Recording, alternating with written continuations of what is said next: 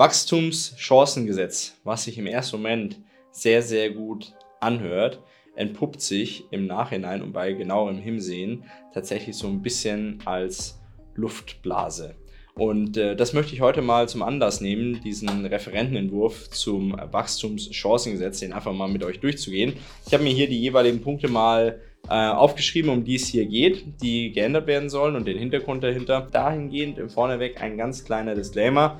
Es geht hier natürlich nicht um Steuerberatung und dergleichen. Ich bin kein Steuerberater. Ich komme zwar aus der ähm, Steuerberatung und der Wirtschaftsprüfung, habe dahin meinen Masterabschluss gemacht, bin aber kein Steuerberater und praktiziere das auch nicht, deswegen keine steuerliche Beratung. Wenn irgendjemand von euch da Bedarf hat an steuerlicher Beratung, dann wendet euch am besten an euren Steuerberater. Wenn ihr Tipps und Tricks braucht, zu einem äh, neuen Steuerberater zu kommen, kann ich euch da gerne Empfehlungen geben. Da einfach entsprechend auf meine Seite gehen. Link findet ihr unten in der Beschreibung und mir schreiben. Dann kann ich euch gerne Empfehlungen weitergeben. Okay, also, ich muss immer mal wieder ein bisschen ablesen, weil das kann ich mir nicht alles merken. Wachstumschancengesetz ist ja ein Referentenentwurf, der ja ähm, Mitte Juli, glaube ich, diesen Jahres ähm, ja entworfen worden ist und jetzt aber auch noch der Abstimmung bedarf. Also, wie gesagt, es ist nur ein Referentenentwurf.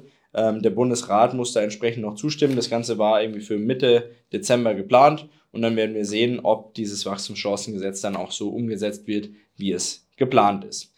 Ähm, Wachstumschancengesetz hört sich im ersten Moment mal gut an, soll dahingehend ähm, Einhalt gebieten, dass also Arbeitnehmer, Arbeitgeber, vor allem der Mittelstand und ähm, ja, grundsätzlich einfach Steuerpflichtige entlastet werden an der einen oder anderen Stelle. Es soll Bürokratie abgebaut werden. Und es geht natürlich da auch dazu oder darum, Steuerschlupflöcher zu entdecken und diese auch zu schließen.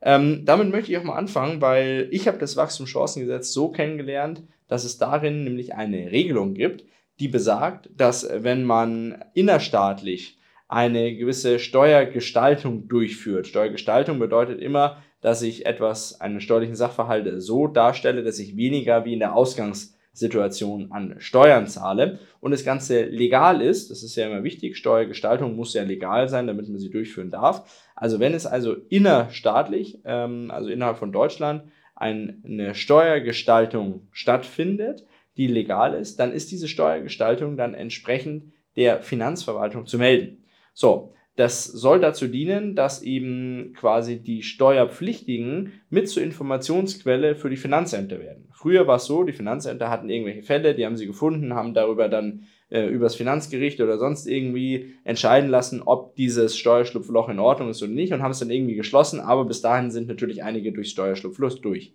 Jetzt ist es so, wenn einer ein Steuerschlupfloch findet, dann ist es gut. Ja, Glückwunsch an den, hat er gefunden aber gleichzeitig muss er oder sein steuerlicher Berater ähm, das Steuerschlupfloch dann auch entsprechend melden, damit eben nicht noch mehr Leute nachkommen können und dieses Schlupfloch da entsprechend verwenden können. Das ist ähm, meiner Meinung nach nicht in Ordnung, weil das ist Aufgabe der Finanzverwaltung und nicht des jeweiligen Steuerpflichtigen. Wenn es da eine Lücke im Gesetz gibt, dann gibt es die und wenn die ein findiger Steuerberater rausfindet, dann ist es vollkommen in Ordnung, dafür wird er ja auch bezahlt. Und wenn es dann ein Steuerpflichtiger umsetzt und das alles Hand und Fuß hat, dann ist es vollkommen okay. Dann muss ich aber auch nicht ähm, das Ganze dann quasi an die große Glocke hängen oder petzen oder sonst irgendwie. Ähm, nur damit das Finanzamt weitere Erfüllungsgehilfen hat, damit sie selber nicht so viel danach suchen müssen oder dass es nicht erst so spät auftaucht. Also finde ich nicht in Ordnung, finde ich gehört in die Hände der Finanzverwaltung, die müssen sich darum kümmern. So was ähnliches gibt es auch schon auf ähm, zwischenstaatlicher Ebene, also nicht innerstaatlich, sondern zwischenstaatlich. Da hat es dazu geführt, dass es zigtausende solche Fälle gab, die dann entsprechend an die jeweiligen Finanzbehörden in Deutschland gesendet worden sind, die bis heute noch nicht abgearbeitet werden konnten. So, das heißt, es ist natürlich auch wieder ein riesen Bürokratiemonster, das dahinter steht, das damit geschaffen wird, für nichts und wieder nichts, weil wer weiß, wie viel Steuer da wirklich dadurch eingenommen wird oder ähm, ja, wie viel Steuerersparnis entgegengewirkt wird. Wissen wir im, im Vorfeld nicht. Weiß nicht, ob die jeweiligen Beteiligten es wissen. Also, so bin ich ursprünglich auf das Chancen, aus das Wachstumschancengesetz so rum gekommen. Ob es dann wirklich noch ein Wachstumschancengesetz ist oder nicht, könnt ihr am Ende des Videos beurteilen. Gehen wir mal durch die einzelnen Punkte und ich mache so wie so eine Art Reaction-Video auf das Wachstumschancengesetz. Einführung einer neuen Freigrenze für Einnahmen aus Vermietung und Verpachtung. Also, wenn jemand Einnahmen aus Vermietung und Verpachtung hat, zum Beispiel weil er eine Wohnung vermietet oder sowas, dann gibt es jetzt eine Freigrenze. Wichtig zu wissen, Freigrenze ist eine Freigrenze, kein Freibetrag. Freibetrag bedeutet bis zu dem Betrag steuerfrei, alles darüber steuerpflichtig. Freigrenze bedeutet, wenn du über diesen Betrag kommst, ist komplett alles immer steuerpflichtig. Also es gibt keinen Sockelbetrag, der in irgendeiner Form steuerfrei wäre. Die Freigrenze liegt, und jetzt haltet euch fest, bei unfassbaren und, ähm, wie soll ich sagen, sehr großzügigen 1000 Euro. Ab dem Veranlagungszeitraum 2024. 1000 Euro Einkünfte aus Vermietung und Verpachtung. Okay. Ähm, wenn ich jetzt eine Wohnung habe, dann vermiete ich die für 3, 4, 5, 600 Euro pro Monat. Und dann habe ich vielleicht noch Kosten denen gegenüber, Abschreibung, ein bisschen, ein bisschen Finanzierungskosten oder sonst was. Aber 80 Euro im Monat, die hängen bleiben, um auf 1000 Euro im Jahr zu kommen, die habe ich immer. Das heißt, diese Freigrenze von 1000 Euro ist Makulatur, die hätten sich sparen können. Die bringt niemandem was, außer ich vermiete vielleicht eine Tiefgarage oder so. Dann habe ich im Jahr 600 Euro eingenommen, okay, und dann muss ich die jetzt halt nicht versteuern, sondern dann fallen die unter die Freigrenze. So what? Aber gut, ähm, ja, also so viel zu dem Thema. Hier entsteht deutliche Entlastung. Das andere Thema ist schon interessanter. Aufwendungen für Geschenke an Nicht-Arbeitnehmer sollen zukünftig in Höhe von 50 Euro pro Person Gewinnwende berücksichtigt werden können und das alles nach den Wirtschaftsjahren ab 31.12.2023. Aktuell ist es so 35 Euro, die ich jemanden, ein Geschenk, das ich jemanden zukommen da, lassen darf, der nicht Arbeitnehmer von mir ist, zum Beispiel ein Kunde oder sonst irgendwas, dem darf ich da entsprechend Geschenke in Höhe von bis zu 35 Euro zukommen lassen. Hier wurde jetzt um 40 Prozent knapp nach oben angepasst und ich weiß auch wieso oder vermute zu wissen, warum. Weil ähm, du machst natürlich da einen gewissen Anreiz, dass du Geschäftspartnern ähm, größere Geschenke machen darfst. Und wovon oder woher beziehen die Firmen das? Meistens über irgendwelche ähm, Läden oder sonst irgendwas, wenn man eine Flasche Wein zur Verfügung stellt oder eine Kiste Wein oder irgend sonstiges Gebäck oder Lebkuchen, gerade so im, im Winter. Ähm, dann waren die Pakete der jeweiligen Dienstleister auch immer schon so abgestimmt, dass sie maximal 35 Euro schwer waren, weil das war der, der Betrag, den ich gewinnmindernd geltend machen konnte als Unternehmer. Alles andere war dann entsprechend nicht mehr absetzbar. Jetzt werden dann wahrscheinlich die Pakete so gestrickt, dass sie 50 Euro schwer sind, da wird also ein bisschen mehr dran sein oder die äh, Firmen werden einfach mehr verdienen. Daher ist das meiner Meinung nach ähm, ein, ein Wirtschaftsförderungsprogramm auf kleiner Ebene, auf wirklich ganz kleiner Ebene, aber ich denke, das könnte zielführend sein. Okay. Nächster Punkt, Zinsabzugsbeschränkungen sollen an die Vorgaben der Anti-Tax Avoidance Directive angepasst werden. Okay, ähm, würde jetzt so weit gehen, das nehmen wir einfach mal so hin, dass das so ist. Ähm, Anhebung des Wertes für sofort vollständig abzugsfähige, Wirtschaft, geringwertige, äh, abzugsfähige geringwertige Wirtschaftsgüter, also GWGs, auf 1000 Euro. Ähm, das heißt, es wird angepasst. Ich glaube, da sind wir jetzt aktuell bei 700 aber ähm, ähm, oder 500, ich weiß es gar nicht. Zumindest ist es, soll jetzt auf 1000 Euro. Das heißt, Wirtschaftsgüter, die ich kaufe, wie zum Beispiel ein Stuhl, der kostet irgendwie äh, 300 Euro oder so, den kann ich sofort abschreiben.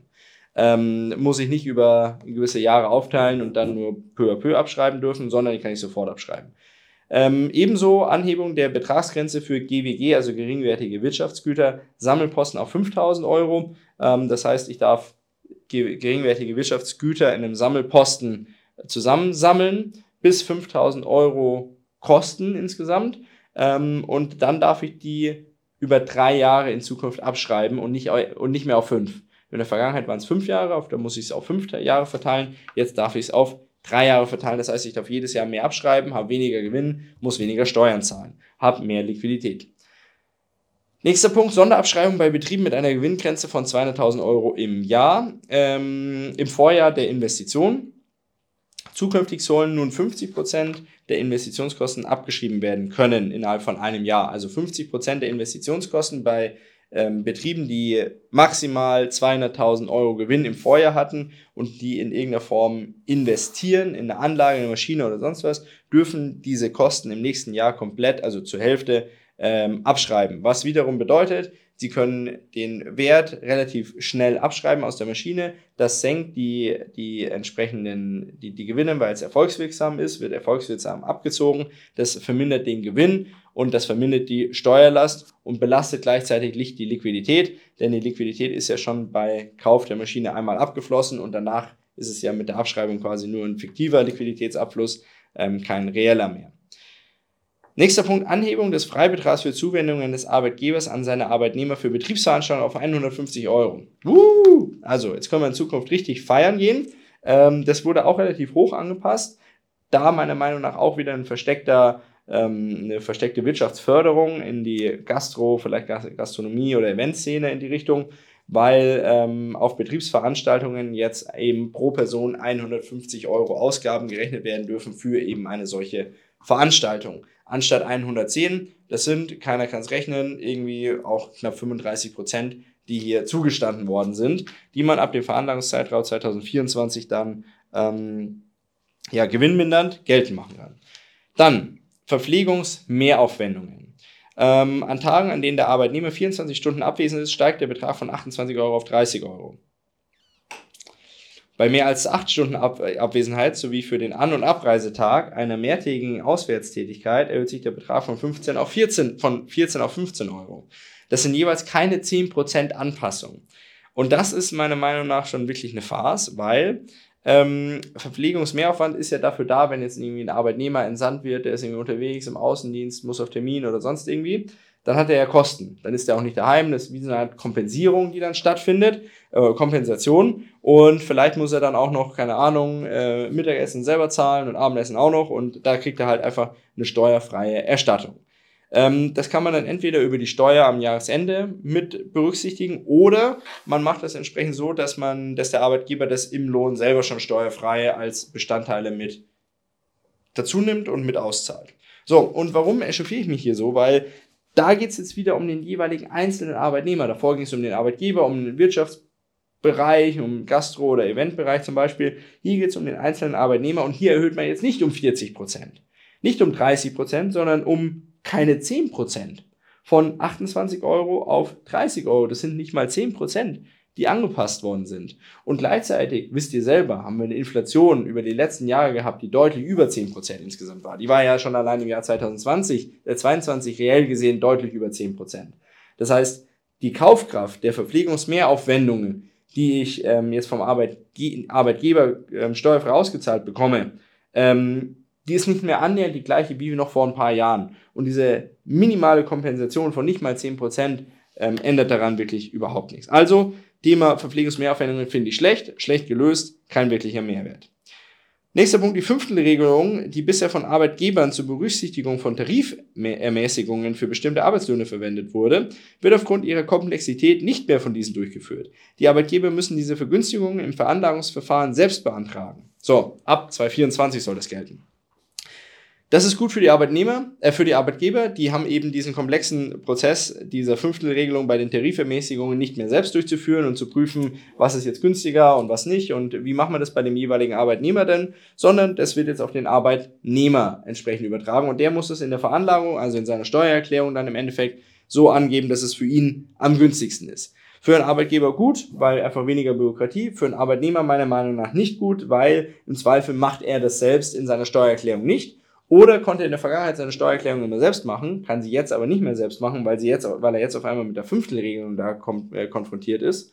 Und ich weiß aus der Vergangenheit, ähm, in meinem Studium heraus, dass die Fünftelregelung jetzt keine Sache war, die ich einfach so aus dem Ärmel geschüttelt habe, sondern dass die schon ein bisschen komplexer war. Und im Zweifel muss dann sich der äh, Arbeitnehmer vielleicht einen steuerlichen Berater suchen, der ihm da entsprechend weiterhilft und der da schaut, dass er ähm, diese Komplexität dieser fünften Regelung in irgendeiner Form ähm, ja, ausgearbeitet bekommt oder dargestellt bekommt, aber der steuerliche Berater will natürlich auch immer ein ähm, Salär haben. Okay, nächster Punkt.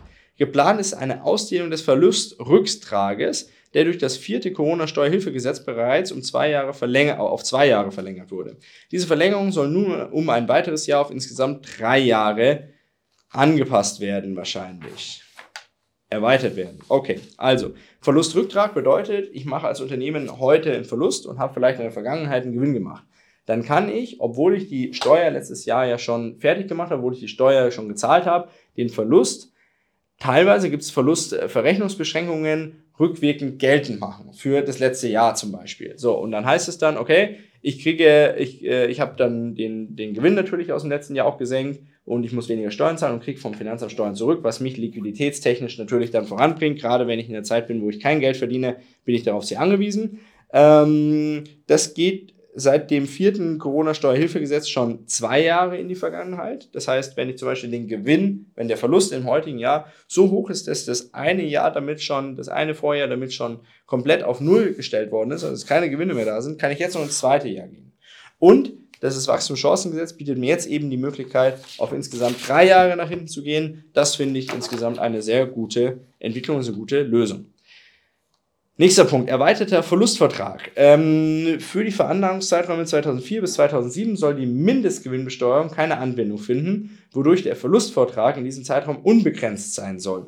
Danach gilt die Mindestgewinnbesteuerung wieder, allerdings mit höheren Zockelbeträgen von 10 Millionen Euro bzw. 20 Millionen Euro für Ehegatten. Okay. Ähm, der, ja, ganz kurz, finde ich gut. Auch hier Verluste einfach über einen längeren Zeitraum in einem größeren Ausmaß verrechenbar, weil wir sind einfach in einer Krisensituation. Das hat nun wahrscheinlich auch die Bundesregierung gemerkt, auch wenn es ihr noch ein bisschen schwer fällt, aber sie hat es jetzt gemerkt. Und Firmen und Privatpersonen werden in irgendeiner Form Verluste erleiden. So.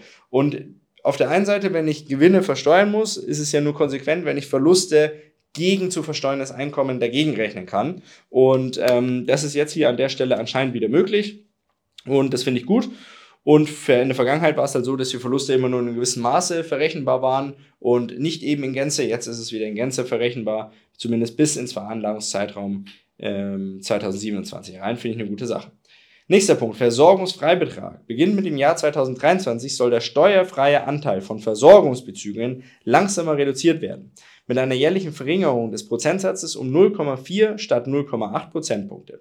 Der Höchstbetrag und der zusätzliche Betrag sinken jährlich um 30 Euro bzw. 9 Euro. Das finde ich gut, weil es ist so, dass die äh, Versorgungsbezüge, ähm, da gab es einen gewissen steuerfreien Anteil dafür, für die Versorgungsbezüge und ähm, der ist von Jahr zu Jahr ist der gesunken. So, und wenn man das jetzt von ähm, 0, also halbiert quasi von 0,8% per annum auf 0,4% per annum des Abschmelzens an sich. Also im Vorjahr sind es immer um 0,8% abgeschmolzen, diese steuerfreien Anteile, jetzt nur noch um 0,4. Das heißt, ich habe länger was von diesen steuerfreien Anteilen, kann die länger beziehen und habe weniger Steuerlast dann im Endeffekt. Finde ich eine gute Sache. Rentenbesteuerung. Ab 2023 steigt der zu versteuernde Anteil der Rente jährlich um 0,5 Prozentpunkte statt 1 Prozent, beginnend mit 82,5 Prozent im Jahr 2023 bis im Jahr 2058, da man dann bei 100 Prozent Rentenbesteuerung angekommen ist. Rentenbesteuerung an sich finde ich schon Witz, weil aus was entsteht die Rente? Ähm, aus im Endeffekt ja abgabengetriebenen ähm, Kosten, die wir ja nie gesehen haben ähm, die der Staat verwaltet hat und die er uns dann irgendwann in Zukunft oder im Alter einfach zur Verfügung stellt und die jetzt dann noch versteuert werden müssen. Auf der anderen Seite nachvollziehbar von Seiten des Staats, weil der Staat sagt ja, naja, du hast ja das Geld gar nicht bekommen, das ist ja von einem Bruttolohn abgezogen worden, das ist ja in dem Zweifel dann äh, vielleicht auch noch gar nicht äh, in dem Maße besteuert worden, wie es eigentlich hätte besteuert werden müssen. Aber ich finde selber Rentenbesteuerung keine gute Sache, keine gute Sache gerade in einer Zeit, in der wir uns wirklich in der, in der Altersarmut offenen Auges rein segeln, ähm, hätte ich mir da schon ein bisschen mehr Entgegenkommen gewünscht. Auch wenn die Regelung schon sehr weitreichend ist, weil die Rentenbesteuerung wäre sonst jedes Jahr um einen Prozentpunkt gestiegen. Also ein Prozentpunkt mehr äh, Rente hätte ich versteuern müssen. Und äh, jetzt sind es nur noch 0,5 Prozent. Das heißt, ich habe den Prozess, bis die volle Rente steuerpflichtig wird, verdoppelt, den Zeitraum. So, und das finde ich schon eine gute Sache. Und es wird auch vielen monetär wirklich was bringen. Rentenbesteuerung an sich finde ich aber nicht gut, bin ich kein Fan davon, gehört sich nicht. So, auf der anderen Seite jährliche Reduzierung des Altersentlastungsbetrags soll halbiert werden, sowohl in Bezug, äh, Bezug auf den anzuwendenden Prozentsatz von 0,8 auf 0,4 Prozentpunkte als auch auf den Höchstbetrag von 38 Euro auf 19 Euro. Okay, ähm, die Reduzierung wird halbiert, das ist auch wieder gut. Ähm, das ist wie die, wenn die Vermehrung verdoppelt wird, wenn die Reduzierung halbiert wird, ist es auch immer eine gute Sache. Nächster Punkt, Anhebung der Freigrenze für private Veräußerungsgeschäfte Geschäfte auf 1000 Euro je steuerpflichtigen und je Veranlagungszeitraum, also je Jahr. So, private Veräußerungsgeschäfte, was sind das? Wenn ich zum Beispiel ähm, ein, ein Objekt, ein Gut weniger als ein Jahr halte, dann habe ich ein privates Veräußerungsgeschäft und das ist grundsätzlich steuerpflichtig. Also Paragraph 23, glaube ich, Einkommensteuergesetz. Ähm, private Veräußerungsgeschäfte sind grundsätzlich steuerpflichtig. Und ähm, ja, jetzt wird halt ein Freibetrag eingeführt. Oder nee, auch wieder eine freie Grenze, sorry. Also, wenn ich, äh, kein freier Betrag, haben wir vorhin schon am Anfang drüber gesprochen, wichtige Unterscheidung. Wenn ich also mehr wie 1000 Euro private Veräußerungsgeschäfte im Jahr habe, sind die komplett steuerpflichtig, sind sie komplett ins zu versteuernde Einkommen mit reinzurechnen. Habe ich weniger als 1000 Euro Veräußerungsgeschäfte im Jahr, sind die komplett nicht steuerpflichtig. Also, wenn ich 999 Euro habe und die Freigrenze tatsächlich bei 1000 Euro liegen wird, ähm, dann habe ich äh, die 999 Euro steuerfrei. Wenn ich 1001 Euro habe, dann sind die 1001 Euro steuerpflichtig. Das heißt, da werden wahrscheinlich viele Leute dann darauf verzichten, den höchsten Preis rauszuholen, sondern zu sagen, ich will lieber unter den 1000 Euro bleiben, damit ich es nicht versteuern muss. Ja, private Veräußerungsgeschäfte, mh, hm, äh, alles Mögliche. Ich kaufe heute ein Auto, ich verkaufe das in drei Monaten wieder, weil es mir nicht taugt. Dann muss ich eigentlich den Gewinn da drin versteuern, weil ich es ja nur drei Monate habe. Habe ich jetzt aber ein Auto schon mehrere Jahre und verkaufe es jetzt, dann ist es ein privates Veräußerungsgeschäft, weil da nichts Gewerbliches mit dran ist und dann ist es entsprechend ähm, steuerfrei. Man muss da natürlich nur schauen, dass es nicht gewerblich wird. Also wenn ich jetzt die ganze Zeit privat Autos verkaufe, wird es natürlich irgendwann gewerblich und dann zählt auch das private Veräußerungsgeschäft nicht mehr. Okay, nächster Punkt. Ähm, alle Personengesellschaften sollen die Möglichkeit erhalten, zum Körperschaftsteuerabzug zu wechseln. Ähm, ja, das finde ich eine gute Sache. War ja schon lange geplant. In Amerika gibt es das auch schon lange. Dort heißt es Check the Box. Dort kann ich sagen, wie will ich veranlagt werden als Personengesellschaft oder als Körperschaftgesellschaft.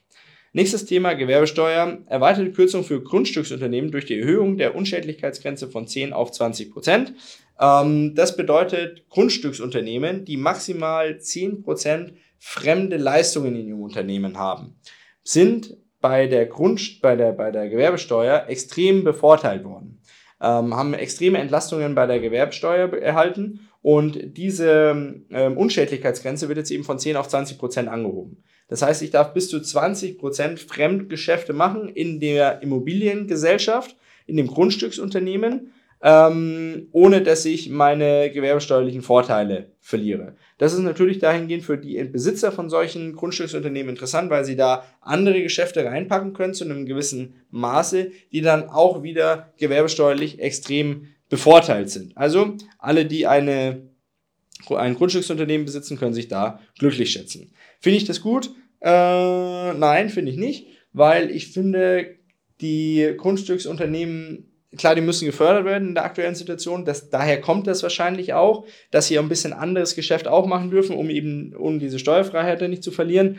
Aber ich finde, dieses Privileg sollte schon nur für die Firmen gel gelten, die dann auch nur als Grundstücksunternehmen tätig sind, vielleicht noch nebenbei, eine, keine Ahnung, äh, jemanden beschäftigen, der Bauaufsicht macht oder sonst irgendwas. Aber eben der Großteil, und das muss meiner Meinung nach mehr wie 90 Prozent sein, des jeweiligen ähm, Arbeitsaufwandes tatsächlich über das Grundstücksunternehmen und die dahinter stehende originelle Tätigkeit abgebildet wird. Okay, dann nächster Punkt, das neue Klimaschutzinvestitionsprämiengesetz bietet Unternehmen, die bestimmte Voraussetzungen erfüllen, eine Prämie von 15% für Investitionen, die die Energieeffizienz verbessern. Voraussetzung, das einzelne Wirtschaftsgut kostet mehr als 10.000 Euro und die Gesamtsumme der Investition beträgt mindestens 50.000 Euro. Finde ich das eine gute Sache? Ja, ähm, da werden dann klimafreundliche Maßnahmen gefördert. Das ist meiner Meinung nach in dem aktuellen Status ist das in Ordnung. Irgendwann muss das auch wieder aufhören, weil dann der Markt sich selber finden muss. Sieht man ja bei Elektroautos auch, da wurde meiner Meinung nach viel zu viel gefördert. Hybridautos viel zu viel gefördert, Wallboxen viel zu viel gefördert, sodass jetzt die Nachfrage kontinuierlich nach unten einbricht, weil der Markt einfach noch nicht so weit war. So, und dann wird sich die Nachfrage irgendwo einpendeln, wo der Markt halt aktuell ist. Und dann wird sich der Markt nach oben, oben entwickeln über die Jahre hinweg. Aber das alles andere, wenn ich jetzt halt E-Mobilität unfassbar fördere und dann irgendwann nicht mehr, Ladesäulen unfassbar fördere, dann irgendwann nicht mehr, dann ist das einfach nur ähm, ja, mit, mit der Gießkanne verteilt und eine Subvention für diese einzelne Branche, die dann aber das Problem hat, die muss ja die Aufträge abarbeiten und äh, die, die Stückzahl liefern, baut dann, ähm, baut dann entsprechend Personal auf und von einer auf der anderen Seite gibt's, äh, Zeit gibt es dann auf einmal diese Förderung nicht mehr. Und dann haben die da ihre Mitarbeiter an der Backe und ihre Produktionszahlen. Also ich finde es einfach nicht fair. Ist-Besteuerung, die Umsatzgrenze soll ab 2024 von 600.000 Euro auf 800.000 Euro angehoben werden. Also die Ist-Besteuerung, das ist eine Anwendung, die man dann entsprechend im Steuerrecht tätigen kann, die ein bisschen was erleichtert. Die kann noch nun von Unternehmen mit bis zu 800.000 Euro Umsatz genannt äh, oder ja, verwendet werden. Die Buchführungspflicht für gewerbliche Unternehmen sowie Land- und Forstwirte soll zukünftig erst ab einem Gesamtumsatz von 800.000 bisher 600.000 oder einem Gewinn von 80.000 bisher 60.000 Euro bestehen. Okay, ähm, Bürokratieabbau ist das im Endeffekt nur. Finde ich aber gut. Äh, Steuerpflichtige, die jährlich mehr als 500.000 Überschusseinkünfte erzielen, müssen dazugehörige Unterlagen sechs Jahre lang aufbewahren. Also, wenn ich als Felix Früchtel mehr als 500.000 Euro im Jahr verdienen würde, dann ähm, aus Überschussanteilen, dann müsste Überschusseinkünften, dann müsste ich die Unterlagen, die ich habe, zu meinen ähm, zu meinen Lohnauskünften, zu meinen Kapitalerträgen, zu meinen äh, Einkünften aus Vermietung und Verpachtung und meinen privaten Veräußerungsgeschäften oder sonstigen ähm, Veräußerungsgeschäften sechs Jahre lang aufbehalten. Hätte ich weniger als 500.000 Überschusseinkünfte, müsste ich sie nicht aufbehalten. Jetzt wird diese Grenze eben auf 600.000 Euro erhöht. Ähm, Finde ich das gut? Das ist mir eigentlich egal, weil es so wenige Leute gibt, die in dem Bereich im Jahr verdienen. Ähm, von dem her denke ich, das ist eine Sache, die eigentlich wirklich tangiert und ja, das ist nice to have. Vielleicht auch für die ähm, Finanzverwaltung ein bisschen einfacher, weil da ein paar Leute rausfallen, die eben noch nicht 600.000 verdienen. Ähm, aber ja, gut. That's it. Das waren die Punkte vom ähm, Wachstumschancengesetz. Ich hoffe, dass es für euch interessant war. Wie gesagt, beachtet bitte, dass es ein vorläufiger Gesetzesentwurf ist und dass der Bundesrat hier entsprechend noch sein Okay darüber ähm, zur Verfügung stellen muss. Aber ich hoffe, dass es für euch entsprechend interessant war, dass wir eben dieses Wachstumschancengesetz mal zusammen durchgegangen sind. Da sind viele sinnvolle Punkte dabei, da sind viele schwachsinnige Punkte dabei und da sind manche Punkte dabei, die ich nicht verstehe, aber allen kann man es nie recht machen. Da sind natürlich auch viele Kräfte, die dann bei so einer Gesetzesentwicklung aufeinander einwirken. Gewisse äh, ja, Interessensvertretungen, die aufeinander zugehen müssen, die dann Zugeständnisse machen müssen oder halt auch nicht. Und von dem her finde ich das Ergebnis eigentlich ganz okay. Unterm Strich ist es aber kein Wachstumschancengesetz. Es ist Magulatur. Es wird nicht dazu beitragen, dass die Wirtschaft sich in irgendeiner Form schnell erholt. Es wird auch nicht zu einem gewissen Konjunkturprogramm kommen, denn durch ähm, 50 Euro, die ich verschenken darf, anstatt 35 Euro, davon lebt die Wirtschaft hier in Deutschland einfach nicht. So, das sind dann Gelder, die vielleicht ins Ausland gehen für irgendwelche kleinen Plastikteile, die man sich aus China bestellt zum Beispiel. Das ist dann wieder schlecht. Also von dem her, es ist kein Wachstumschancengesetz, es ist ein Schritt in die, kann man das so sagen, Schritt in die richtige Richtung? Nee, kann man auch nicht sagen, weil es hilft dem Mittelstand nicht. Und das ist ja gerade das, was aktuell so ein bisschen bröckelt, der Mittelstand, oder ein bisschen ist gut gesagt, der sehr bröckelt, der Mittelstand. Und ähm, da müsste es mal ganz klare Reformen geben. Da müsste es mal heißen, Körperschaftsteuer runter von 15 auf 10 Prozent. Gewerbesteuerhebesatz vereinheitlichen in ganz Deutschland auf einem geringen Niveau, so dass man sich wirklich von heute auf morgen alle Gewerbetreibenden, der Mittelstand an sich eine Entlastung kriegt und das wäre zielführend und damit könnte man dann tatsächlich auch die Wähler abholen, weil mit dem Wachstumschancengesetz und was da drin steht, mit welchem Punkt will ich denn die Wähler abholen? Also mit welchem Punkt kann ich damit den Wähler abholen? Ich glaube an keinem einzigen Punkt. Also von dem her wäre sowas wie in die Richtung, dass man sagt, man hat eine, eine, eine Flat Tax, die man eben nach unten anpasst, der deutlich schlauere. Okay. Lasst mich wissen, was ihr dazu sagt. Wachstumschancengesetz, habt ihr noch Punkte, die ich jetzt vergessen habe, vielleicht in meiner Recherche, die in dem Wachstumschancengesetz auch noch mit drin sind, dann schreibt sie gerne rein. Ähm, und ansonsten bin ich über eure Meinung gespannt. Was sagt ihr? Wachstumschancengesetz, Hop oder, ne, Top oder Flop? Genau so rum passt. Ähm, und wenn ihr das Video von mir top fandet, dann wäre es klasse, wenn ihr ein Like da lasst, wenn ihr einen Daumen hoch da lasst. Wenn ihr es noch nicht getan habt, den Kanal abonnieren und die Glocke läuten, damit ihr immer um 18 Uhr mit dabei seid, wenn ich ein neues Video hochlade. Mal schauen, was es nächstes Mal sein wird. Diesmal Wachstum-Chancengesetz, alles, was ihr dazu wissen müsst. An der Stelle besten Dank fürs Zuhören und bis in die nächste Woche. Macht's es gut. Ciao.